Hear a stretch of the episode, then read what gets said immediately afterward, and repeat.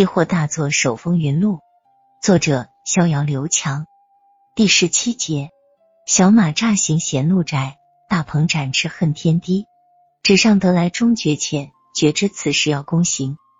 一九九九年一月四日收盘后，逍遥一遍又一遍的看着绿豆 K 线图，成交量 MACD、KDJ、布林线。逍遥用上了他学过的所有技术指标，最后得出了一个重要结论：绿豆进入了主跌阶段，可以追空。自从橡胶平仓之后，逍遥已经有一个多月没有做单了。真正经历过期货的人都会知道，期货是 T 加零交易，也就是说一天之内可以买卖无数次，再加上期货可以做多，也可以做空，因此很多期货投资者。都是热衷于短线交易，有的人甚至一天交易上百次，乐此不疲。但逍遥显然不属于这种人，在他心中，那些热衷于短线快进快出的抢帽子游戏的人，大多是赔钱货。多年以后，逍遥才明白一个道理：原来人们来到投机市场的目的是不同的，有的是来过瘾的，因为频繁交易本身会带来快感。有的是来逛街的，只看不买，娱乐而已；还有极少数人是来赚钱的，他们需要时刻克制自己交易的冲动。虽然逍遥不喜欢做短线，但他同样喜欢交易，因为只有交易才能赚钱，才能满足他的内心成就感。等了将近两个月，交易的机会终于来了，逍遥开始犹豫要不要通知小龙女也来做空绿豆。按照常理是应该通知客户交易机会的，但逍遥转念一想，自己也没有太多把握，再加上小龙女也是个期货新手，啥也不懂。为了稳妥起见，还是看看再说吧。一月五日，星期二，逍遥早早就到了单位，他再次浏览了一遍文华财经上所有关于绿豆的新闻，大部分分析师看空。这再次坚定了他做空的决心。上午九点是期货人最期待也最紧张的时刻，绿豆九九零三主力合约大幅跳空低开，空头来势凶猛，似乎多头毫无还手之力，机不可失，失不再来。逍遥咬了咬牙，不等反弹了，直接追空，跌停价挂单，百分之二十的仓位空单成交。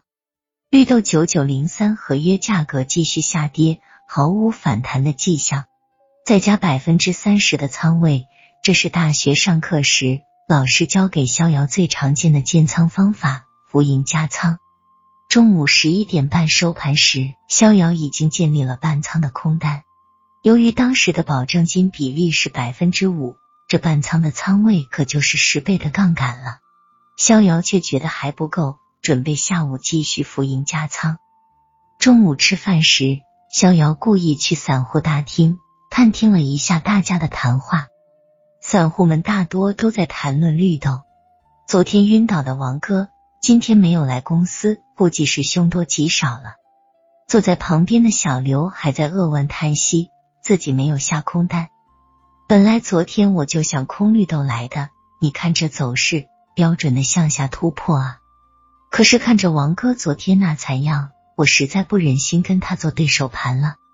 你看我这仁慈，又少赚了好几万块啊！小刘激动的直拍自己大腿。得了吧，你就吹吧，别睡不着觉赖枕头。你骗谁啊？昨天王哥晕倒前，我看你还和他兴高采烈的说着要抄底做多绿豆呢。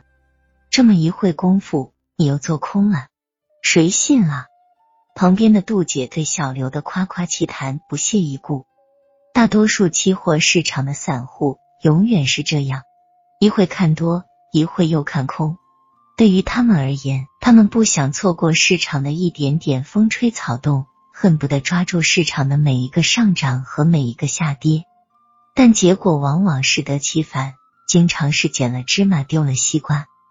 有句话说得好，在市场里。多头可以赚钱，空头也可以赚钱，但滑头早晚会死掉。下午一点半，市场刚一开盘，绿豆九九零三合约就继续下跌，逍遥不管三七二十一，再次加仓百分之三十，总仓位一下子跃升到了百分之八十，这已经是非常重的仓位了。逍遥剩下能做的就是祈祷绿豆一跌到底了。下午三点，市场准时收盘，绿豆九九零三合约全天收出一根光头光脚的大阴线，全天下跌一百多点，几乎跌停价收盘。空方大获全胜，而逍遥账户的资金在一天之内就增长了百分之二十多，这让逍遥欣喜若狂，首战告捷。